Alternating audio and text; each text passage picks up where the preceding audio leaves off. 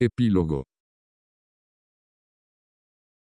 Hugo Smith llegó al cuadrilátero en compañía de Jeffy Zachary, tal como alguien le había dicho, ahí estaba su robocorpio con la cabeza completamente destrozada.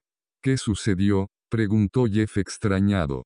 No lo sé, pero encontraremos respuestas, afirmó Hugo con la sangre hirviéndole del coraje por ver a su robot destruido. Recogió del suelo un pedazo de una placa metálica de color rojo y lo reconoció al instante como parte del dispositivo para hackear, el mismo que alguien le había robado al término de su combate contra el Laicotron. No sabía cómo no se le había ocurrido antes, si la respuesta la tenía frente a sus narices. En un segundo recordó que su robot escorpión tenía un sistema de grabación permanente que almacenaba todos los videos en un disco duro, ahora estaba seguro que ahí aparecería el video de la persona que le había robado el dispositivo rojo, justo antes de que pudiera recuperarlo aquella vez que fue al cuadrilátero. Esa persona que había tomado el dispositivo, sería la misma que lo ocupó para hackear a su robot, y terminó destruyéndolo.